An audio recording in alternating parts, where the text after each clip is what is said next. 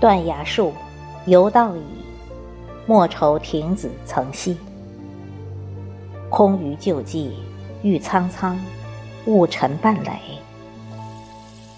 夜深越过女墙来，伤心东望淮水。周邦彦一首《金陵怀古》，将莫愁湖写得一片凋敝凄凉，让人伤感。诗人啊，你笔下的金陵第一名胜莫愁湖，难道有这么多兴衰？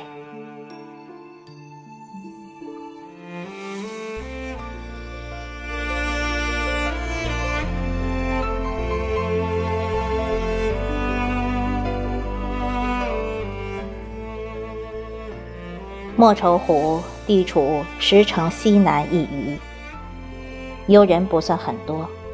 清幽雅致，怡静宜人。画园轩前有一不大的清水池塘，池中却站立着一尊仕女石像，她就是因这湖得名的莫愁女。南京有不少关于她的传说，《河中之水歌》记载。河中之水向东流，洛阳女子名莫愁。十三能织起，十四采桑南陌头。十五嫁作卢家妇，十六生儿字阿侯。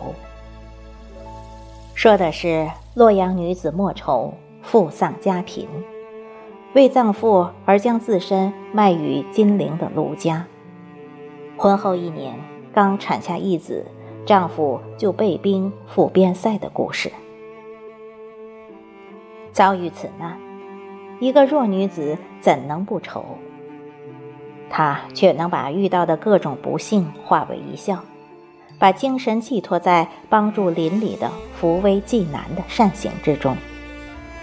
他的善举为人们唤为莫愁。另外有种传说，明太祖朱元璋手下名将徐达，在江西收得一丫鬟，名叫莫愁。带回南京招来妇人的妒忌，挖了他的双眼，逼他投湖自尽，化为仙人助贫穷人一臂之力。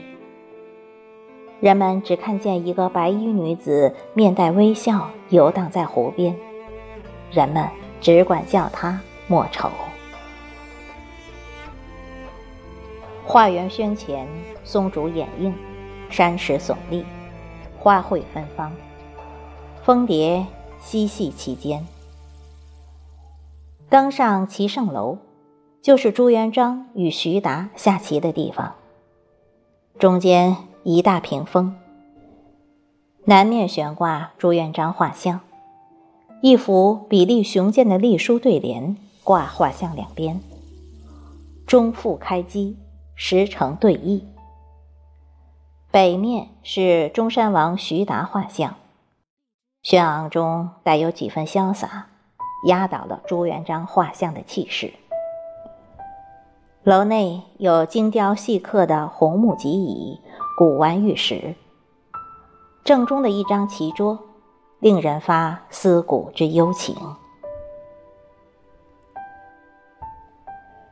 喜出望外的却是赏荷亭的荷池内，亭亭玉立着一尊汉白玉莫愁雕像。